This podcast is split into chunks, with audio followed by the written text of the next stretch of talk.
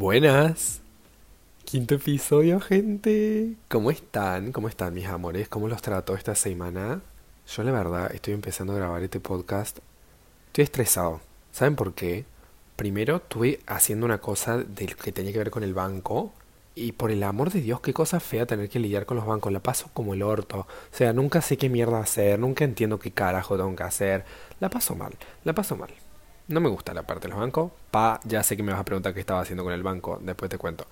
Eh, vaya de eso. Ya, y también estoy un poquito estresado porque son las 9 de la noche del sábado, o sea, del día anterior a que va a salir este podcast. Y yo lo estoy grabando a las 9 de la noche de un sábado, lo cual significa que en muy poco tiempo va a empezar a, hacer, a haber ruidos de gente saliendo, lo cual está perfecto. Pero yo vivo en una residencia, es decir, yo vivo con 10 personas en un piso, van a empezar a hacer ruido, van a empezar a poner música, lo cual está bien, porque es un sábado, pero necesito terminar de grabar este episodio antes que se me filtren sonidos. Entonces, hola. Chicos, le pongamos onda, dale camón, que se puede, que se puede, que se puede. Eh. Bueno, como dice el título del episodio, descubrí los secretos del universo. ¿Qué significa esto? Realmente no descubrí los secretos del universo, ni en pedo. Sé, los secretos del universo. De hecho, un secreto del universo que no descubrí es como mierda no estresarme con los bancos. Pero más allá de eso. Eh, ven, ven. A mí se, este episodio se me está notando más la tomada cordobesa, ¿no? Es porque cuando me altero se me sale más. Eh, pero bueno, si se preguntan por qué el título, uno de mis libros favoritos, creo que uno de mis top 3 de mis libros favoritos de toda mi vida, se llama eh, Aristóteles y Dante descubren los secretos del universo. Nada, entonces este, el episodio este no es para hablar del libro, es para hablar de cosas que yo aprendí que me gustaría haber aprendido antes, de hecho. Tipo, como que siento que son cosas copadas de saber, pero en realidad no son los secretos del universo, claramente. Eso es simplemente una oda a uno de mis libros favoritos y listo. De hecho, un chico me habló por Instagram y me mandó un mensaje re lindo que le gustaba el podcast y fue él quien me dio la idea de hacer este episodio sobre este tema. Así que nada, te amo. No te conozco, pero te amo y gracias por el mensaje, me alegraste el día. No digo tu nombre por las dudas, por eso digo, un chico me habló porque no sé si quiere que mencione su nombre, así que por eso no lo digo. Pero estas son cosas que aprendí en estos 23 años de mi corta vida y que, nada, es una lista de 8 cosas que me parecen importantes tener en cuenta y que intento tener en cuenta todos los días. Empezamos.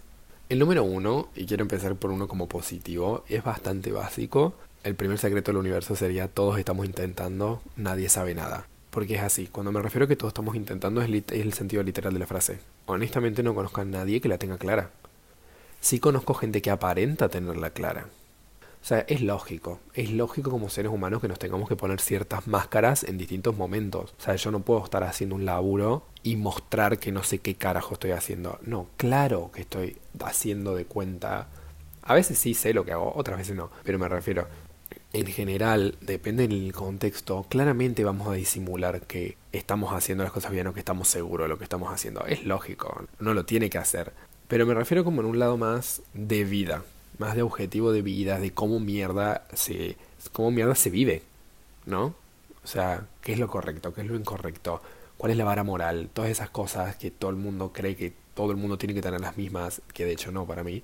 Y es que realmente estamos todos intentando toda la gente que ves corriendo en la calle, que corre el colectivo, que llora, vieron cuando cruza gente llorando o gente cagándose a risa, todos están intentando, todos están intentando tener una vida mejor o seguir en su vida si tienen la vida que, quieren tener, no sé lo que sea, pero todo el mundo está constantemente intentando y la parte de nadie sabe nada es más por el lado de nunca vamos a parar de aprender, nunca. Hasta una persona que tiene un fucking master puede tener un fucking PhD, tipo un doctorado en algo, igual va a seguir aprendiendo. Mismo con todo eso, que obviamente eso estoy haciendo una comparación académica porque es algo, no sé, que podemos imaginar el volumen de lectura, por decirlo de alguna manera. Pero sí, creo que es algo muy importante tener siempre en cuenta que todos estamos intentando hacer lo mejor que podemos dentro de esta falta de saber de cómo mierda se vive y qué mierda nos espera en la vida. Y ahí nos guiamos. El secreto número dos. Esto es algo que me dijo una amiga y me lo dijo hace poco y me quedó en la cabeza pero dando vuelta días y días y días. Y me dijo, está bien fluctuar en edades. Está bien fluctuar en edades. ¿A, qué se refería con esto? Resulta estar con ella hará un mes ya.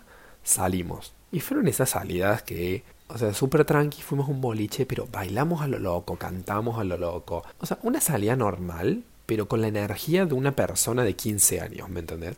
Y realmente parecíamos de 15 años, porque estábamos a los gritos, estábamos felices de la vida. Y nada, siempre está este estigma, y más creo que las personas de 20 tenemos este estigma todo el tiempo de intentar parecer adultos. Y me decía, Lucas, ese día en ese boliche teníamos 15. Y después cuando vos vas a laburar o te presentás en tal cosa, y yo voy a laburar y me presento en tal otra, tenemos 40. Tenemos la formalidad de 40. Y después, cuando no entendemos muchas cosas y nos encaprichamos, volvemos a tener 20. Esta presión constante de, de querer hacer todo acorde a nuestra edad o querer siempre funcionar como si fuésemos más grandes de lo que somos, no está tan bueno. Vieron que siempre está esa frase como siempre hay que tener contacto con el niño interior. Bueno, algo así sería. Está bien fluctuar en edades. Es como cuando no sé, no sé, ves a una persona adulta que juega con, un, con una mascota o que juega con un niño, que juega con un niño, ese es mucho mejor ejemplo. Y el adulto se aniña y no lo hace adrede. Lo hace porque se niña, porque vuelve su niño interior y empieza a jugar con el otro niño y son pares en el juego. Y no deja de ser un adulto por estar jugando con un niño.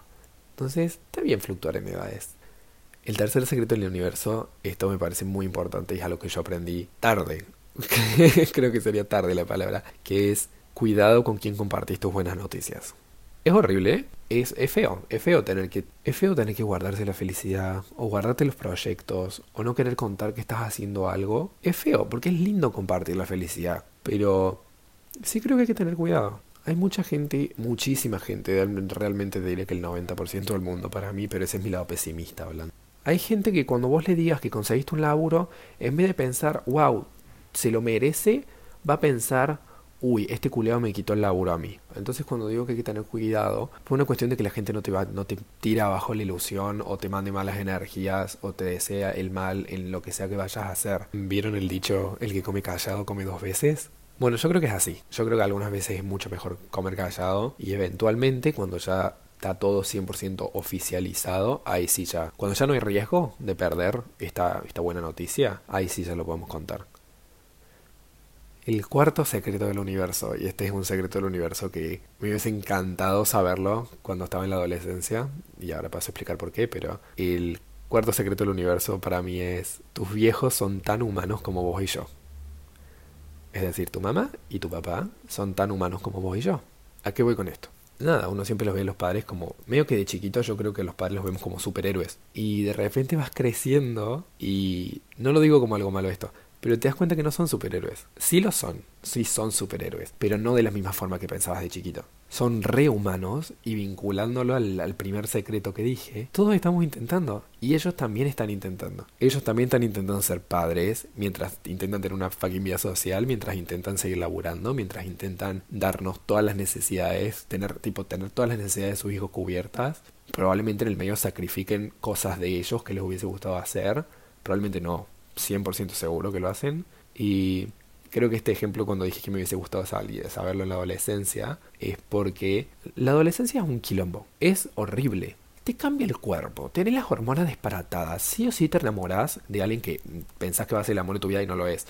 Todo es un drama, todo es un fucking drama todo el tiempo en la adolescencia. No sabes hablar porque no te sabes comunicar como ser humano. Y todo es, un todo es el fin del mundo, porque realmente todo es el fin del mundo en la adolescencia. Lo cual está bien que así sea, esa etapa funciona así. Pero durante toda esa etapa en la que nosotros, tipo como adolescentes, estamos concentrados en que nosotros la estamos pasando mal. Y en eso, nuestros viejos también la están pasando mal, solo que nosotros no nos damos cuenta. Porque encima mi hermana y yo, yo tengo una hermana que es más grande, pero dos años nomás. Entonces, en la adolescencia estábamos los dos palo a palo, casi. ¿Vos sabés lo que es estar en una casa con dos adolescentes en la edad del pavo al mismo tiempo? No puede haber sido ni en pedo fácil.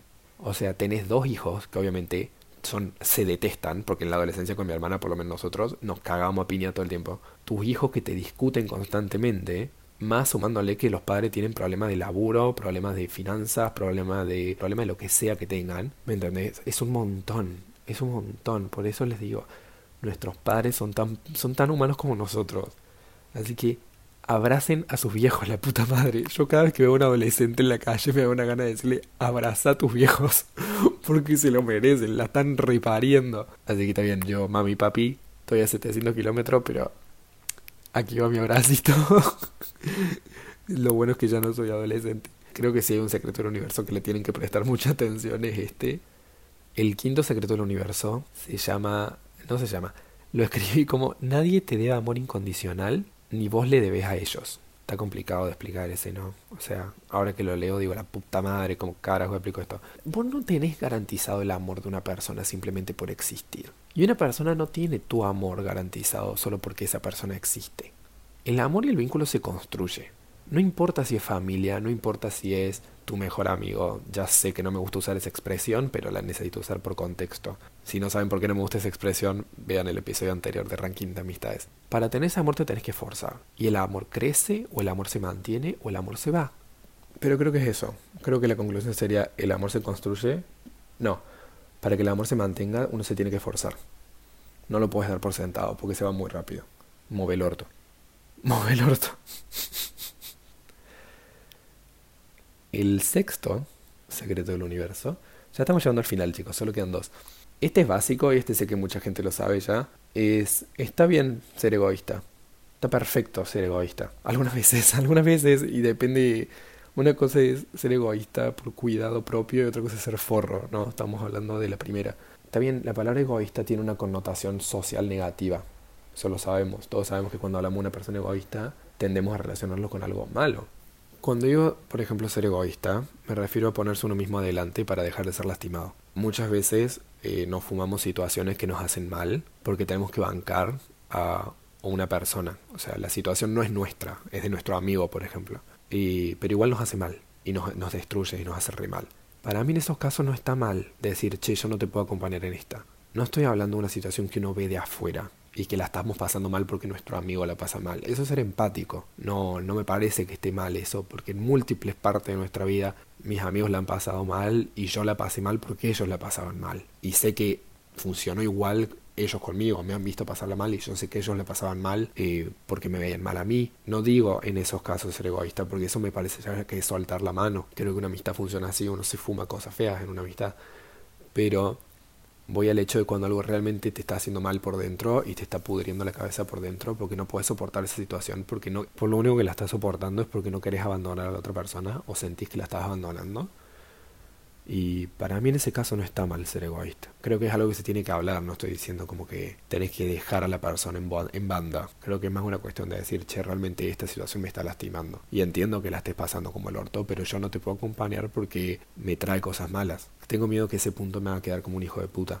Espero que no sea la idea, espero que me logren entender a lo que yo, pero el penúltimo secreto del universo, que este ya es divertido, este lo puse de una forma divertida a propósito, y escribí, los veinteañeros somos bebés que se limpian el culo solos. si te pones a pensar, los veinteañeros somos lo más pequeño de la adultez. Literal, somos la primera década de una etapa que dura qué? 50 años. O sea, yo ahora con 23 que me quedan 50, capaz 60 años de vida. Una puta banda, ¿me entendés? Una banda que dan. Por eso digo que somos bebés que se limpian el culo solos, porque somos los bebés de la etapa, pero igual estamos intentando solucionar todo solos yo tengo 23, ¿entienden? Me faltan 7 años todavía dentro de mis 20.